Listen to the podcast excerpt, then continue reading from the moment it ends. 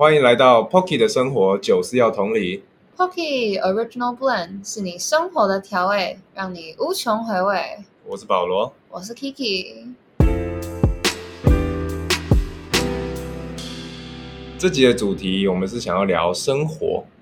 我们前面聊了很多工作跟管理之类的主题，那些主题是因为我个人研究所就读管理相关的，所以我自己也会想要跟我朋友聊相关的问题，顺便聊聊彼此的近况跟生活、工作啦。嗯，那我们这一集呢，想讨论一下除了工作以外的人生事物，嗯，那还有什么值得谈的呢？那保罗把今天的内容总结成一句话，那就是你为什么要醒来嘞？这个听起来有点哲学的问题，但是人生本来就是除了工作以外，你还有你自己的人生、你的生活要顾。对。那我们觉得最适合来聊这个主题的人呢，就是对于什么企业啊、职场文化都不怎么感兴趣的坎尼，很乐活着过着自己的生活。嗯，没错，欢迎坎尼。欢迎。耶、h e l l o 大家好，我是 太好笑了吧？可以叫我 Conny，然后我的年纪就是跟这两个主持人一样，我这是我最近刚刚去花莲盖完自然建筑当志工，然后现在在一个海边的民宿打工换宿当小帮手。Connie 呢是我们在二季认识的朋友，但是他五专毕业后其实是休学了一年后才回来二季跟我们当同学的。他在我们大家毕业之后呢，一样是再度选择走向自己的道路啊。Connie，你聊一下你毕业之后这三个月在干嘛？嗯，好，就是三月的时候，我发现有一个在花莲富里盖自然建筑，然后招志工的一个企划，然后我就想说，看起来还不错，因为包吃包住，然后又可以学一些自然原料盖房子，我就觉得盖听起来超酷，然后我就报名了，结果报名了之后我就屌嘞，所以我二月来十天，然后三月又来十天，然后四月就是一直来到四月，我还去了白沙屯妈祖绕境，然后我就开始慢慢觉得我已经等不及要毕业了，就是外面有太多事情等着我，所以五月那个疫情一爆发，我就立马冲来花莲，就是想要赶快再回去盖房子。殊不知盖房子的那边，他因为他是帮一个国小盖房子，所以那个国小他就是后来就严格管理只出不进政策，就是不能再有新的职工进入，只能有旧的职工离开。所以就导致我就在花莲的朋友家度过了一个礼拜，我们就想说死也不要回台北，就是我不要回台北度过那个三级的疫情，实在太痛苦了。然后我就在花莲朋友家待了一个礼拜，我们还去油菜花田，就是拔油菜花，然后赚了七百五十块，然后只只做半天，我朋友就受不了了，因为真的超级有够累。然后嗯后来我朋友的妈妈就说：“请问你一直待在我家冲啥小呢？请你滚出去。”然后说 我就滚出去他家，然后就是盖房子那边的一些大人们知道我没有地方去之后，就帮我联络了我现在在的这家海边的民宿，问说我可不可以来当小帮手，然后老板就是一口答应，所以我就来这边当小帮手，然后我就。一待就待了两个月，一直到都已经变成二级，就是自然建筑那边都已经叫我回去了，可是我还是不想走，因为这边太舒服了，所以我就一直到七月底才又回到自然建筑的地方，然后又盖了一个月的房子，然后前天我们的工程整个结束了，所以我又回来这个海边民宿。Connie 他呢，他对很多事情的看法都是 Why not？他之前五专在读英外的时候呢，也是到处参加活动啊，还有接吉他社社长啊。虽然他自己说他自己吉他非常的烂，不知道为什么可以当社长。最后五专毕业呢，还是选择退休啊，休学了一年。聊一下你当初为什么是选择休学啊？然后为什么最后又选择回来二技继续读？我觉得其实我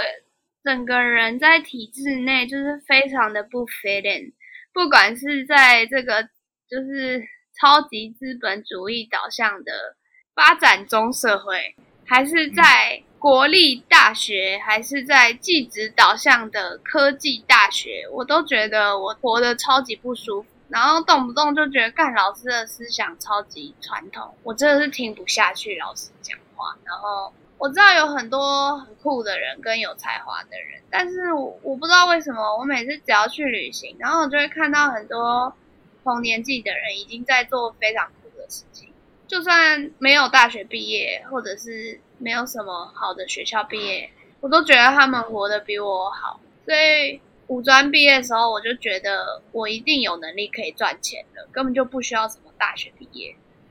然后再加上我五专就是读了五年，我都觉得没有学到什么，学到的东西比较多是打工打了很多，但是学科上没有什么收获，所以我就觉得那我要去工作，所以我就去工作。只是我去教一年英文之后，就觉得英文好像还不够好。所以我后来才又回来读二技。嗯，而且我觉得其实 Connie 他是一个还蛮想做什么就要去做什么的人。像像我觉得在跟你聊天的途中，可能有时候会对于很多事情有一些疑惑，然后就会想要来寻求看看说你的看法是怎样。因为我觉得就是你都会去鼓励大家说啊，你就去做啊，你就去试看看啊，你不做你怎么会知道这种心态？而且哦，因为我们之前在二届的时候就很常听康妮讲说，就是他真的很不喜欢待在学校啊。他就算在学校，呃，可能没有课的时候，他也都会可能去台大躺在草皮上啊，然后野餐啊，然后吃东西，看看大家周围都在干嘛这样。也有可能是在台北真的生活很久了吧，然后出去玩的时候就发现。非台北市的生活好自由，因为台北就是什么都要钱呐。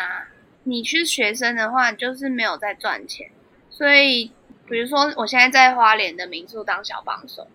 我每天也没干嘛，但是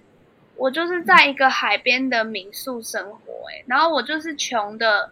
很有钱，你知道吗？因为因为住在海边的度假屋，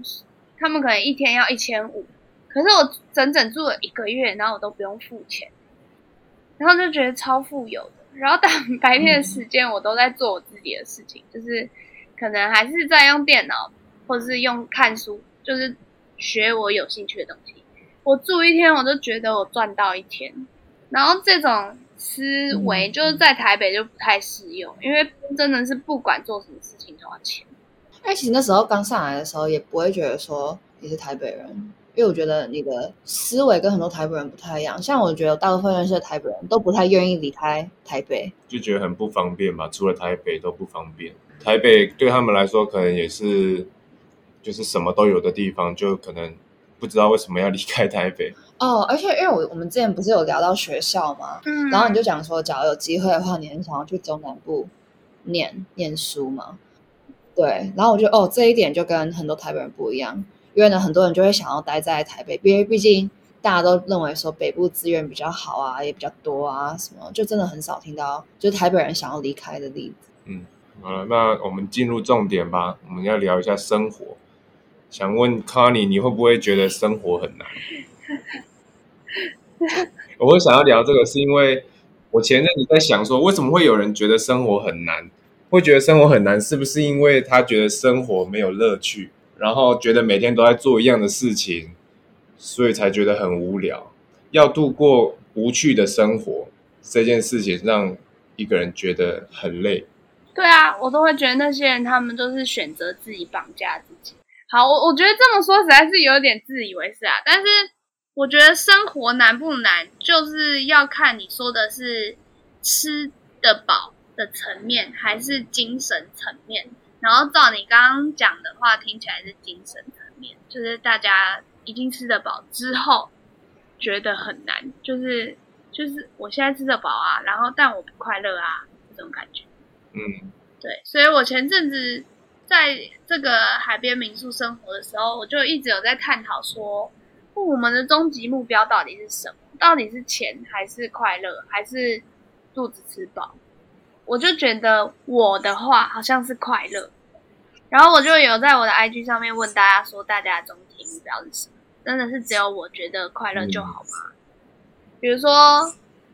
有些人就回答说，哦，他希望可以帮助别人，或者是他希望可以当一个善良的人。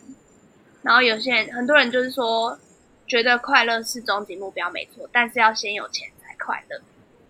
然后我就觉得说，哦，好，所以先有钱才快乐的意思就是，最终你我们还是要快乐嘛。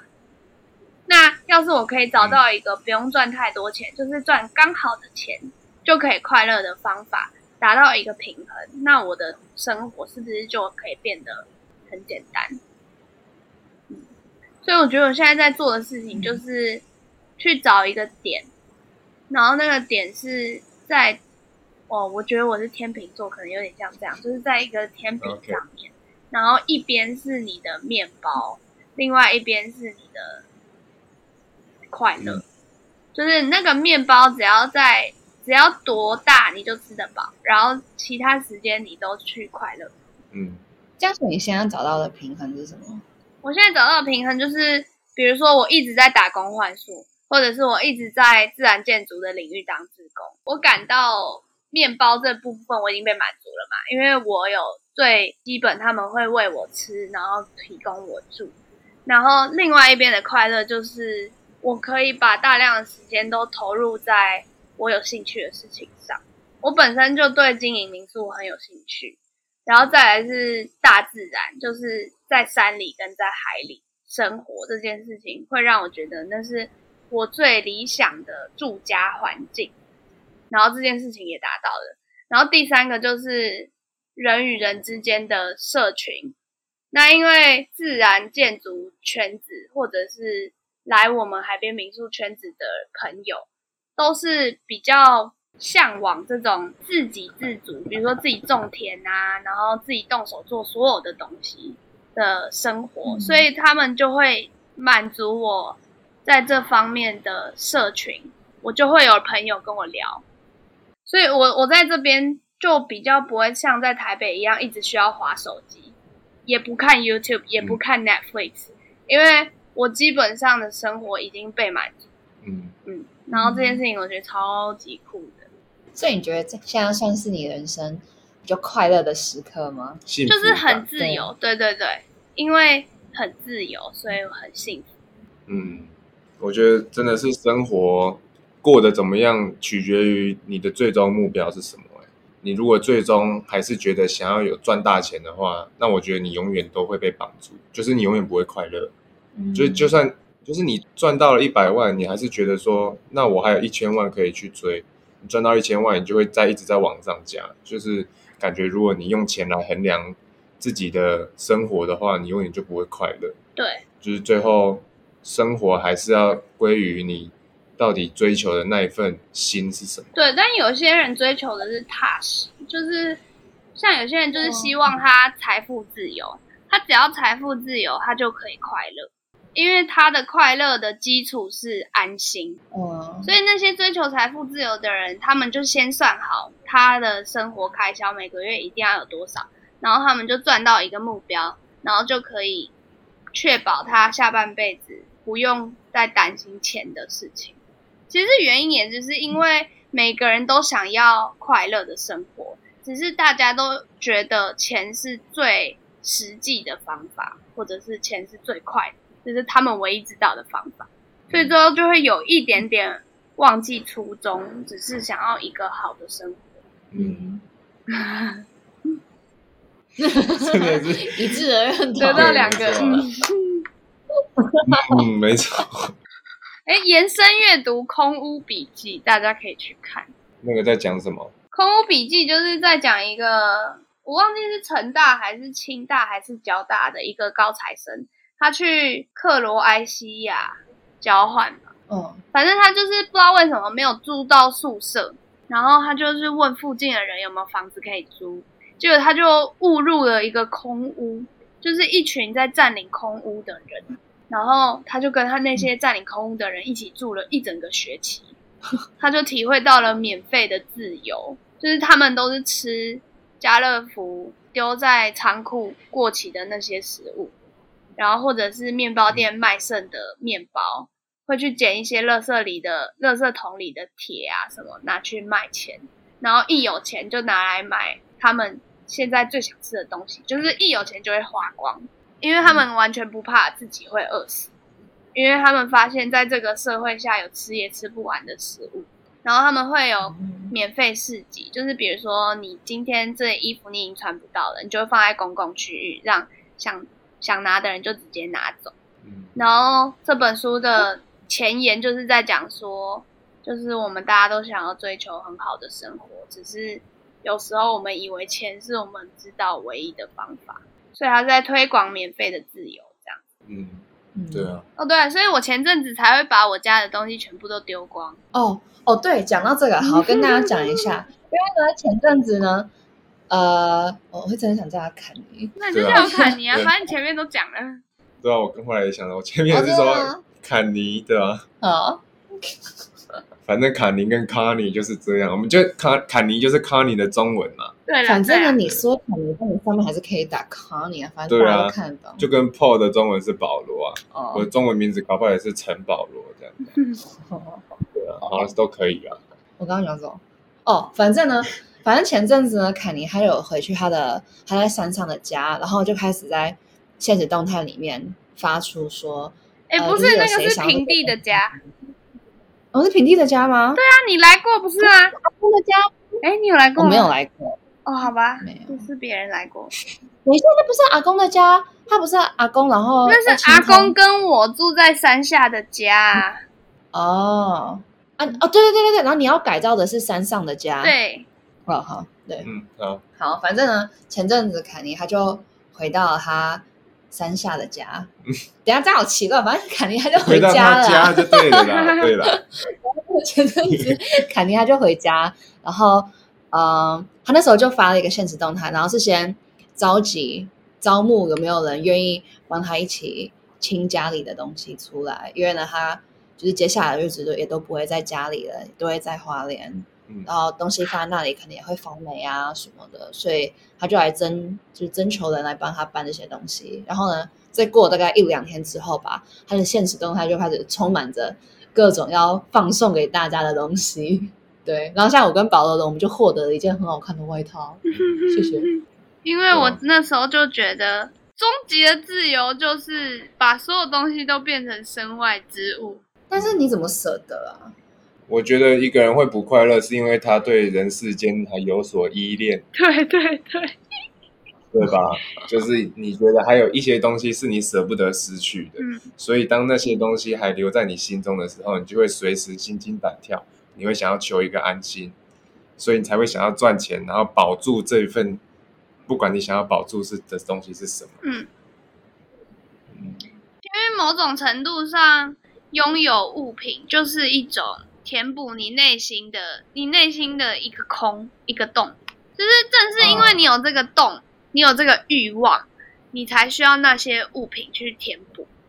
但是当你完全没有这个欲望的时候，那些东西就是多余的。嗯，嗯，当你人生目标是活下来，那么你其实就是只需要必需品而已。对对对，你也不需要去买那些什么有的没的，来让自己感受到快乐，因为你活着就是快乐啊，因为你只要生存，对吧？再延伸阅读《阿拉斯加之死》，好不好？大家记得去看。好啊，贴给大家哎可以啊，可以。我们要附在那个 linking bio。会会会会，按、按、你再介绍一下《阿拉斯加之死》大概在说什么？好，阿拉斯加之死就是一个念哈佛的高材生，他念哈佛法律系吧，反正就是他从小就是一直照着他父母的期望，一直念，一直念，一直念，然后上大学，他父母还要买一台车给他，就是他父母不希望他开一台破车，因为他觉得他已经是哈佛的大学生了。然后他从以前到现在都顶绝的聪明，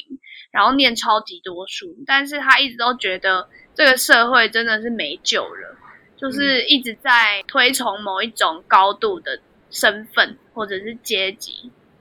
好像你是哈佛学生，你就在这个社会上比较高等一样。然后他恨透了这种东西，因为他爸爸妈妈也都是高知识分子，嗯但是他觉得他爸妈的婚姻惨不忍睹，然后完全没有在沟通，然后完全没有感情、爱情可言，所以他觉得就是全部都 like a shit。所以后来他大学毕业，就哈佛一毕业，他就开着他的车子，他的烂车子，然后呢，他把他的护照、健保卡、什么什么 ID 卡全部都烧掉，烧毁。他把它全部都烧毁，然后爸妈给他的钱他也全部都烧毁，然后就一个人买了一把枪，还有一台露营车，还有一些必需品，然后到阿拉斯加，他想要在那里过一百天。嗯，他想知道终极的孤独，或者是中世界尽头的生活到底是什么意思。嗯，所以他每天在阿拉斯加就是打猎，还有吃一些草为生，吃草为生啊，就是吃一些能吃的野、嗯野草，嗯，然后打猎。活着啊，对，就是活着，他就是在做活着这件事，他就想知道他能不能在那种蛮荒之地活一百天。最后他有一次，他真的是找不到猎物可以打，然后他已经快要饿死了。哎，我这样是剧透啊？我这样剧透可以吗？哎，对啊，好好像对，好好好，那这样不要剧透，嗯，哦反正就是这样啊。大家去看《阿拉斯加之死》就知道了啦。但我觉得很多人会觉得说，有办法这样，都是因为他们是来自富有家庭啊，你根本不需要怕说啊，你回去没有办法生存或什么的，因为你本来你家世背景就是好的啊，就是你也是聪明的人，对啊，所以你才有办法这样。我确实觉得都是嗯有钱过，或者是读书读到某一个程度过的人才会去这样。嗯，嗯，因为好像你假如说你一开始你没有受到好的教育，你根本不会去想到说这些事情，就是只是想要生活。对，所以其实我我也觉得我现在这个状况也可能跟我的教育程度有关。嗯，而且老实说，我在那个盖自然建筑的地方，就是遇到一大堆游牧人，嗯。就是一大堆没有在认真工作，然后就买一台买一台箱型车，然后住在里面，然后每天都是都不洗澡啊，然后吃素啊，或者是那种极简生活的人，一大堆都是比我还要好的学校毕业的。嗯，那你之后要这样吗？我之后我本来有想要买车，然后住在车上，可是我觉得我好像没有很喜欢住在车上的感觉，我觉得我就搭帐篷就好。那大家都很会有蚊子啊。哪会啊？帐篷不会有蚊子啊？哪有啊？你上一次你去那个白沙屯，不就一堆蚊子？那个时候我没带帐篷，我直接睡在庙门口。哎，啊，你你不是有跟康康妮去爬山过吗？有啊，但那个不那个不太一样啊。嗯，对啊，那个就没有蚊，帐篷里面不会有蚊子啊！好啦好啦，好笑死了。游牧我想来讲一个，因为呢那时候你看完《游牧人生》对，跟凯你看《游牧人生》，你们两个都很喜欢。嗯然后呢，你甚至还有讲说你未来也很希望可以这样。我吗？你是说我还是陈保罗？陈保罗，我有说我希望可以这样啊，没有你就说你觉得这样的人生好像也真的是挺不错的。的确是挺不错。但我觉得我会觉得挺不错的前提是，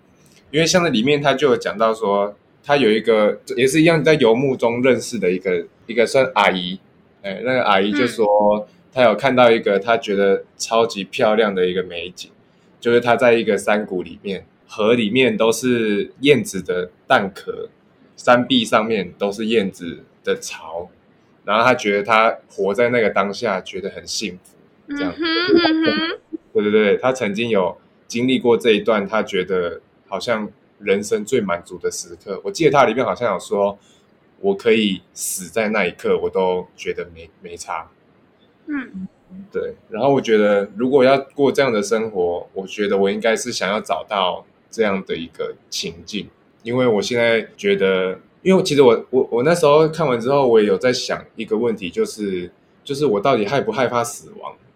然后最终的结论是，如果我真的害怕死亡的话，我想我怕的是我们还没有活到那个时刻当中，我觉得很可惜。嗯就是那个我真的觉得身心灵都觉得非常满足，然后觉得很幸福的时刻。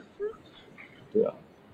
所以那是，我想要追求的那个时刻。看到那个时刻，我就可以死了，死在那里都没差。我觉得他讲的这个对啊，打到我心中了。那这样肯定你觉得你有了吗？我就是有了啊，所以我才觉得我可以死啦。哦，真的、哦，你知道？吗？就是我前两个月在这个海边民宿，就一直有这种感觉，就一直觉得我觉得我可以死掉了，嗯所以我当时才会觉得我所有东西都是赶快先送一送丢一丢，因为这样我死掉的时候才不用麻烦我的家人帮我整理。原来是这样啊！你已经准备好了，我准备好好死掉啦，因为你想说而且一点极简当的时会引发这个爆点的起因，就是因为我爸妈就开始叫我自己缴保费，因为我毕业了。好然后呢，我就跟他们说我没有要缴保费的预算，因为我的生活打算就是非常就是低收入、低物欲的生活，因为我觉得我的富有来自于其他的东西。嗯然后，所以我就跟他们说，我没有打算要买保险这件事，而且我也觉得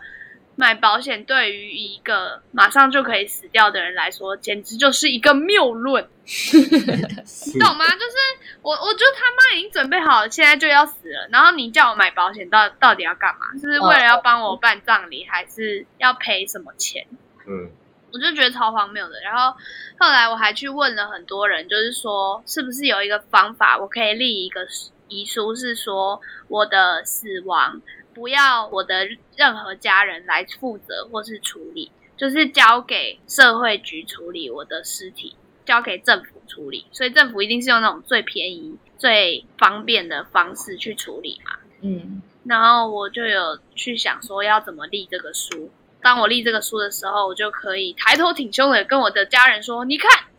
我现在就算不买保险，我死掉也不会用到你们的钱，我不会连累你们嗯，这样子。”但我爸妈就是整个就是觉得我根本就是入邪教，反正呢坎尼他爸妈就一直很希望他可以，就是毕业以后，然后就是找一个工作，然后他阿公也很希望他可以从事，因为他念的是英文，所以又很希望可以从事怎么教英文的什么。但是呢，对凯尼来说，他就是没有兴趣，他就是不想要。应该世界上也不是世界上，应该台湾很大部分的爸妈都会希望孩子就是找一个良好的工作，有一个稳定的生活。嗯，对，所以这也是凯尼一直在拉扯的点。嗯觉得这个就像是我们前几集有找我朋友阮二来聊的，就是世代差距，就是这个是社会被社会影响的啦，就是他们那个年代的社会告诉他们自己的东西就是保护好，然后要为未来着想，所以他们才会觉得说，哦，我就是要找到一个好的投入，然后吃四十年，然后领退休金，这样子是对的生活，是安稳的生活。对对但是因为我们现在已经就是社会已经开放很多了啦，然后我们也看到也有另外一种生活方式，是也可以带给我们另外一种快乐。然后也但是还活着。对你也还活嗯着，但是可能我们的上一辈，就是上一个世代的没有办法理解，因为他们不懂这样子活着的意义跟快乐在哪里。对，然后当他们不懂的时候，他们就用一些情绪勒索的方式来告诉你，他们不赞同。对，对，但我为了理解他们，我也很认真的就去思考，到底要怎么用什么样的语言说，才可以让彼此都再协调、和谐一点共处，你嗯知道？因为我很能理解我阿公会这么焦虑，会就是因为他年轻的时候穷怕了嘛，他就是真的过过那种饿肚子的生活，他就是真的过过没有下一餐就不知道下一餐在哪的那种生活，所以他会觉得说：天哪，你念到大学毕业耶，然后你竟然去选择务农，或者是你去选择跟我们以前一样住在那种破房子，然后乡下，然后被蚊子叮，然后什么吃素之类的生活，他就会觉得你你到底在干嘛？嗯这样子。嗯，因为确实你就是坎尼的梦想都还蛮跳脱，我觉得现在年轻人会想到的事情。因为像那时候快毕业的时候，他也有跟我分享说，他其实计划一直在改变啊，他想做的事情很多。然后呢，那时候毕业前的时候，他是想要呃改造他阿公的房子，把它变成一个民宿，然后外加一个咖啡厅这样。嗯然后呢，还有他自己也嗯念了念了印外系，然后他觉得很腻的时候，他还想说他想要去修设计系的课，其实都是很多，嗯，怎么讲哎，就是偏艺术方面的嘛。嗯，嗯，艺术设计就是他一直在想东想西的啊。真的想东想西吗？对啊，嗯，就是感觉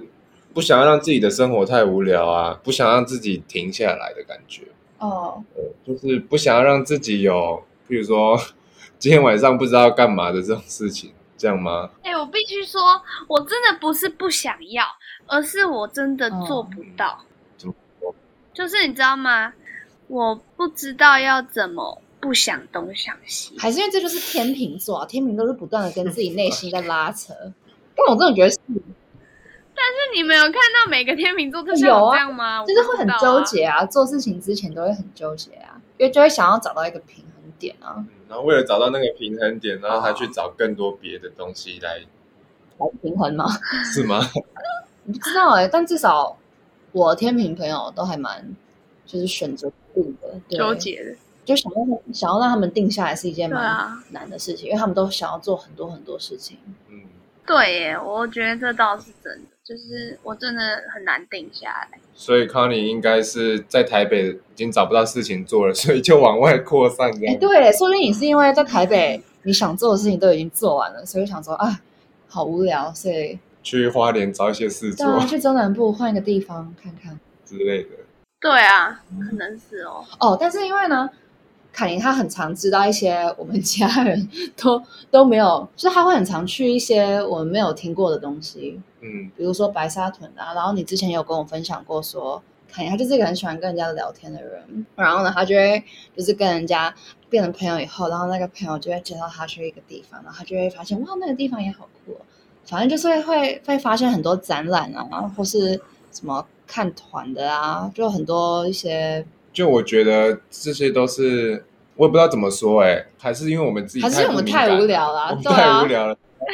因为我们都不会发现了。然后康妮就自己就突然去了，可是这样的话，要问说你你那些地方是哪里找的，也没有一个特定的地方，对不对？对啊，就很广啊。但我觉得其实就是我同温层啊，就我同温层就真的那么厚啊。因为你交到的那些朋友就是会去这些地方的朋友，所以你就自然而然会一起去。我大概从五专毕业之后，我就开始一直旅行，就一直打工换宿，然后还有徒步环岛，然后还有交换，嗯然后还有一直疯狂的跟社会上不同的职业的人交朋友，还有年纪不同年纪跟职业的人交朋友。嗯，所以就变成，嗯，我觉得这个可能是探索世界最快的一个方法吧，就是突然就知道选择非常多，然后你就可以只要挑你真的很想要的。嗯，嗯，那你这样是怎么对世界保持好奇啊？好 可爱的问题，要怎么对世界保持好奇哦？嗯，哇，这真的是一件这个这个这个问题，我还真的没想过，因为我因为我知道我自己相比非常多人，我真的是一个对世界超级好奇的人。嗯嗯嗯。哦，那我那我在这里插一个，就是呢，凯尼他也就是一个很容易很显眼的人，然后呢，很显眼的原因是因为呢，他都很勇于表达他自己的看法。像是呢，我们之前刚开学的时候，然后都没有人想要出来做事情，那凯尼他就直接站出来说：“哎，那个，那我来就当大家的班长喽，嗯，就是什么事情就交给我这样子。”上课的时候，可能老师在讲什么，然后他听不懂，他也是会直接举手，然后就问老师。假如说他不同意老师的看法的话，他也会直接跟老师讲说，但我觉得怎样怎样，就完全也没有害怕说被老师认为是怎样的学生，嗯，然后也没有害怕说其他人的眼光觉得他怎么样。嗯，但我觉得这个还还有很厉害的另外一点，就是他也真的想得到 对对对，他可以反驳老师的点在哪里。就是他的点都很站得住脚，然后有时候会讲到老师后来恼羞成怒，因为大部分的人上课都是在有点神游的状态啊，然后就是听到什么就收到什么这样子。但我觉得其实凯尼他也不是上课非常认真的人啊，他 也是神友啊。但是呢，你知道其他人神友就 OK，那就算了。那但凯尼他不是，他是他神友的话啊，没有听到，那我就举手问啊。对，但是他可能从小就是一个很喜欢问为什么的小孩，哦，是不是？对我真的是一个超爱问为什么的人。而且之前肯定有跟我分享过，说他小时候在学校，然后好像，哎，你那时候是怎样，很皮吗？然后那个老师就去跟你妈讲这件事情，就是我也会一直问老师为什么。嗯然后老师不说，就我们有一个老师说，他去台北，他在台北吃牛肉汤面，然后发现里面只有牛肉汤，没有牛肉，然后他就觉得很荒谬，因为他们台南的牛肉汤面里面都有牛肉，然后我就举手跟老师说，老师，牛肉汤面本来就没有牛肉啊，要牛肉面才会有牛肉啊，然后老师就觉得你怎么可以这样子跟我说？然后我就对，怎么可以顶嘴？然后那时候就觉得，看老师你超荒谬欸。然后老师超级生气，然后 后来老师就直就一直打给我妈说她非常担心我，她就是说他是很聪明没错啦，可是有时候就是有一点有一点太太过了，太勇发言了，太聪明对对对对，先比我聪明，意见比较强烈这样子。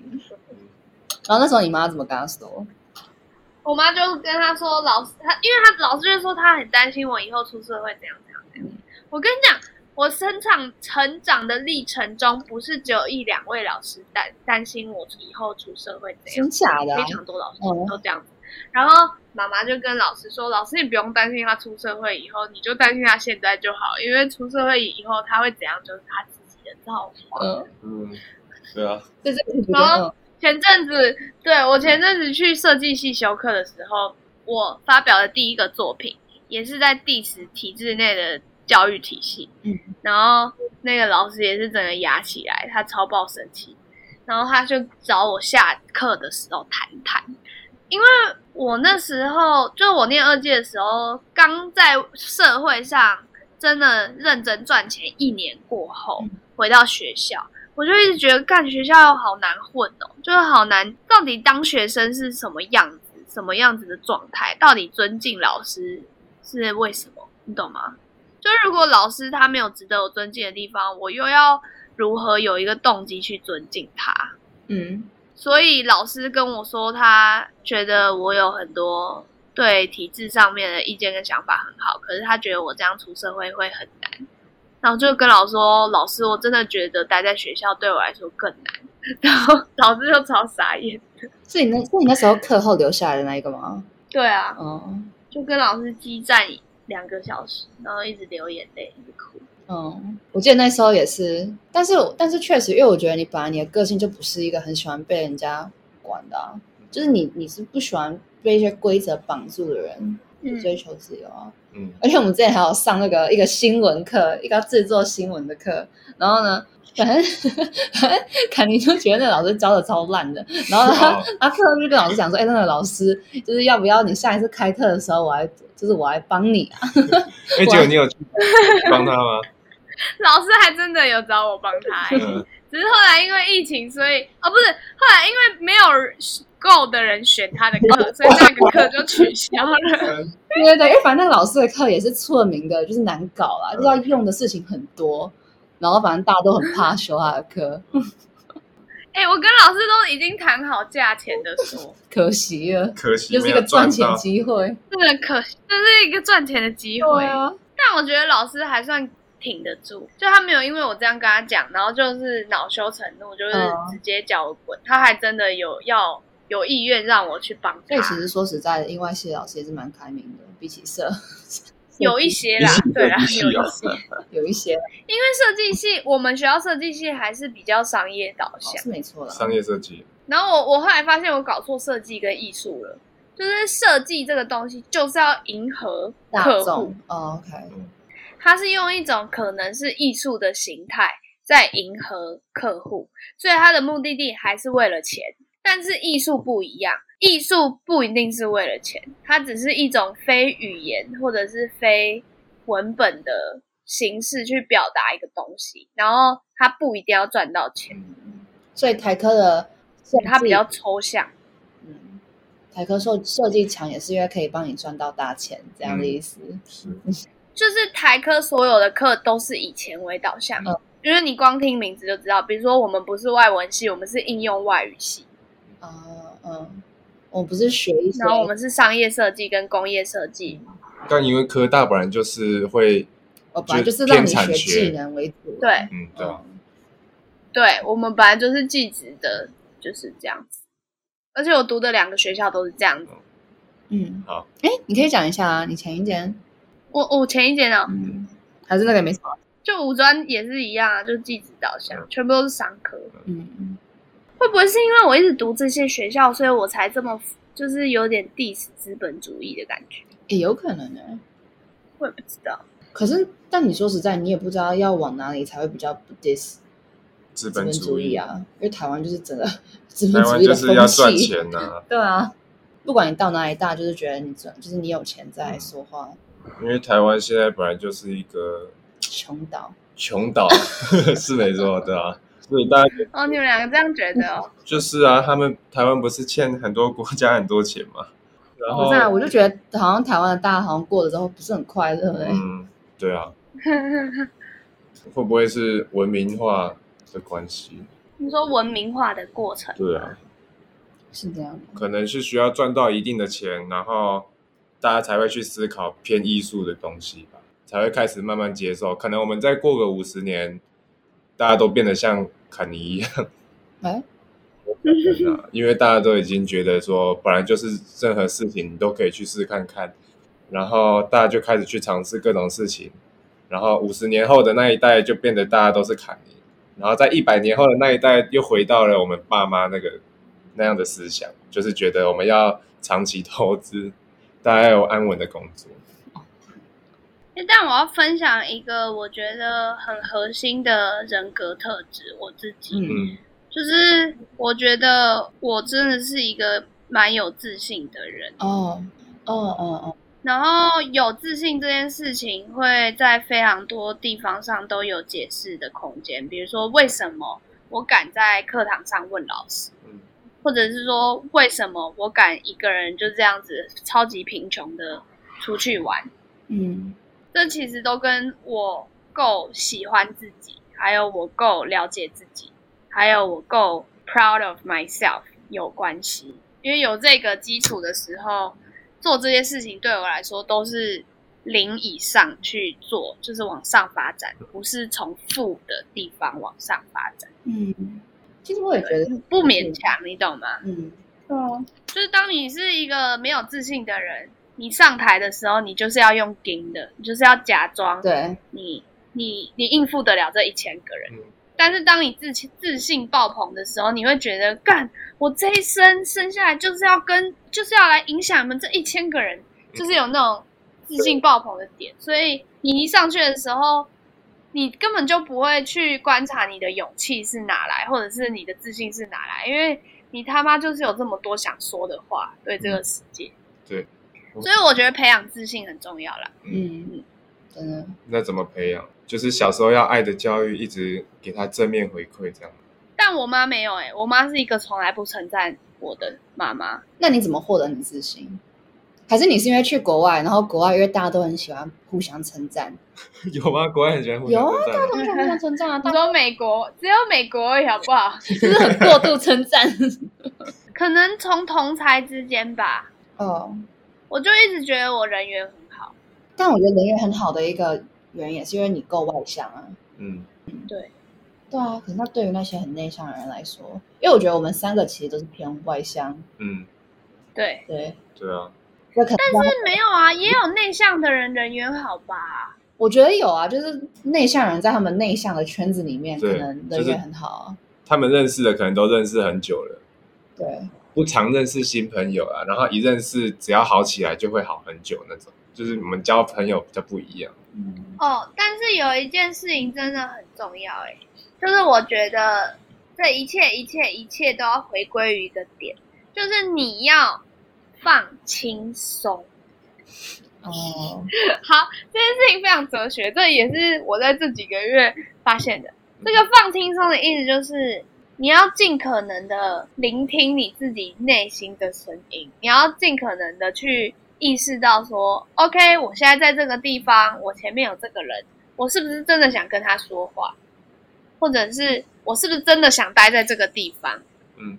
然后所以这个又回归到我们的刚说的，随时都可以死掉的状态。就是如果你把随时都可以死掉当成前提的话，你就知道你现在活的这一刻是最后一刻了。那你是不是要选择在你最满意的地方吃你最满意的东西，跟你最满意的人说你最满意的话？嗯就是你要非常的忠于你当下的感受，跟聆听你当下的声音，然后等到那个时刻，你就是超级有自信的一个人，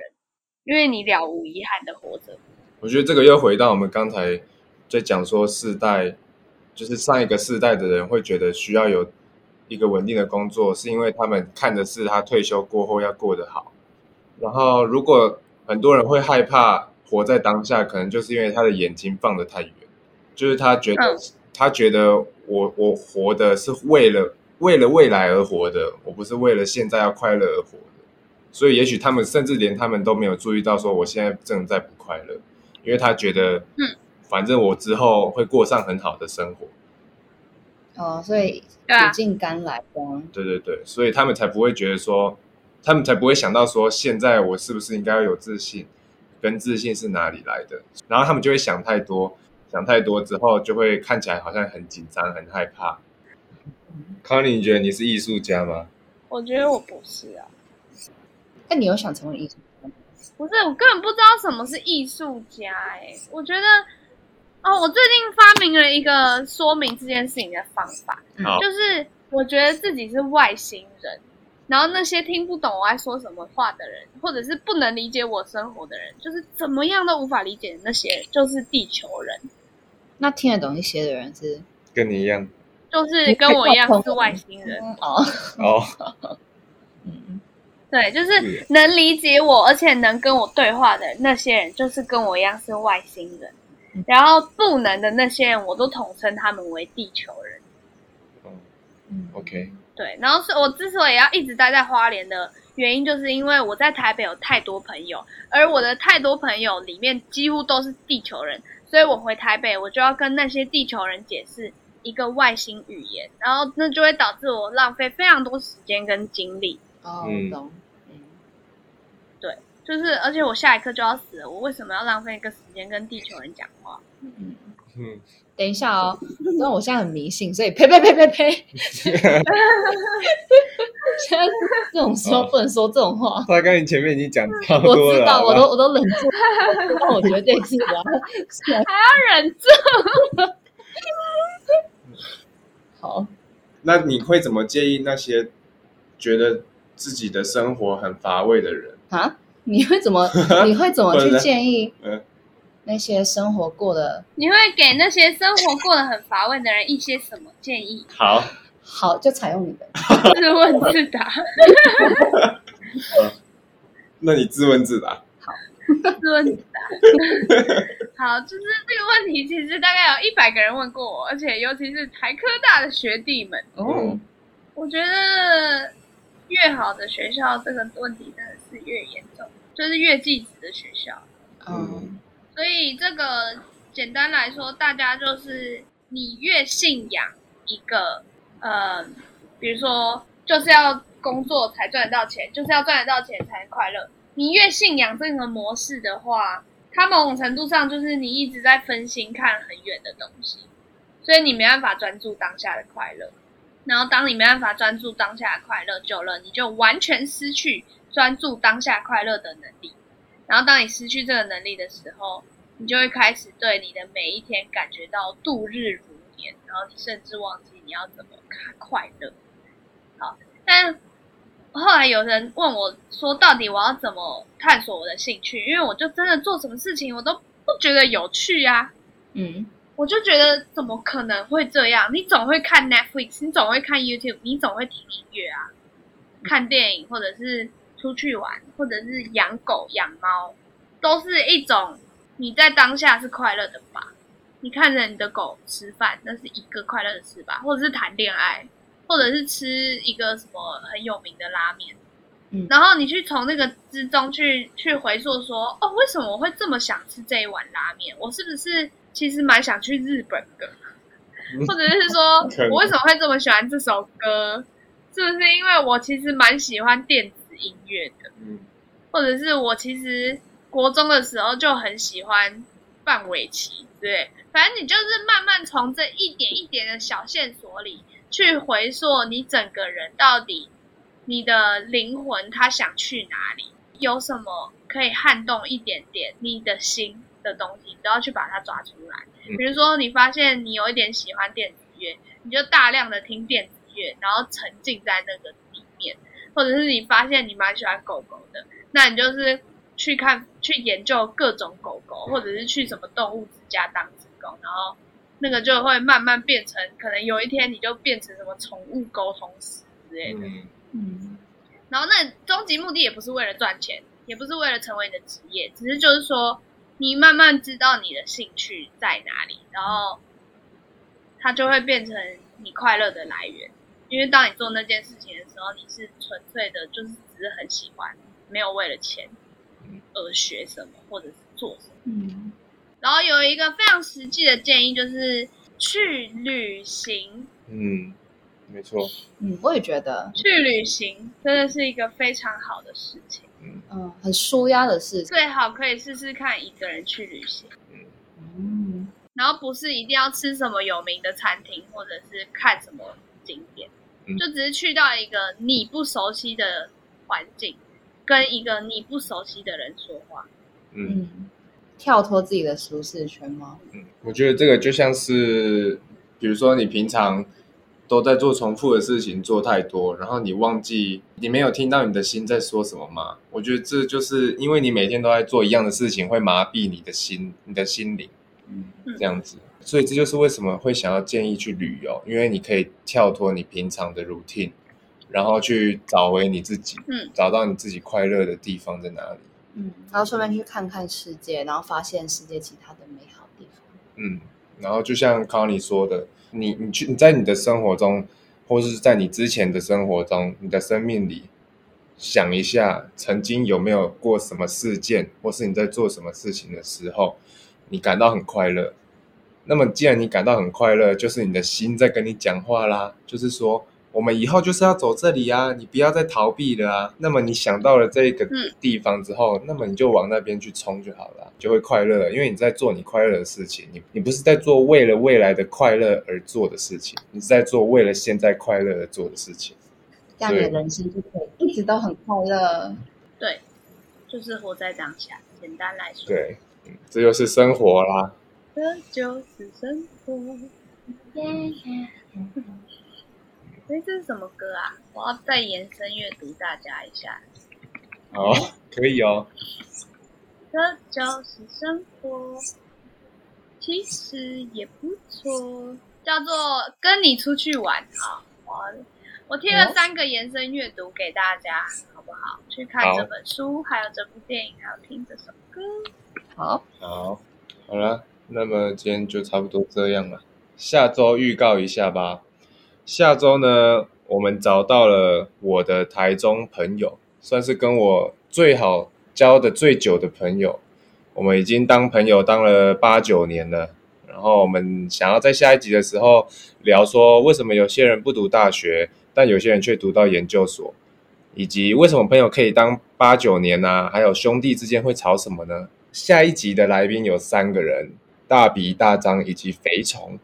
嗯，都是保罗的 BFF 没错，BFF 里面应该会掺杂一些十八禁或者是不方便放上去的东西，到时候再一一帮大家剪掉。到时候再帮大家剪掉。好了，那么今天就录到这边啦，谢谢大家的收听，这里是 Pocky 的生活，酒是要同理，Pocky Original Blend 是你生活的调味，让你无穷回味。我是 Connie，我是保罗，我是 Kiki，我们下次见，拜拜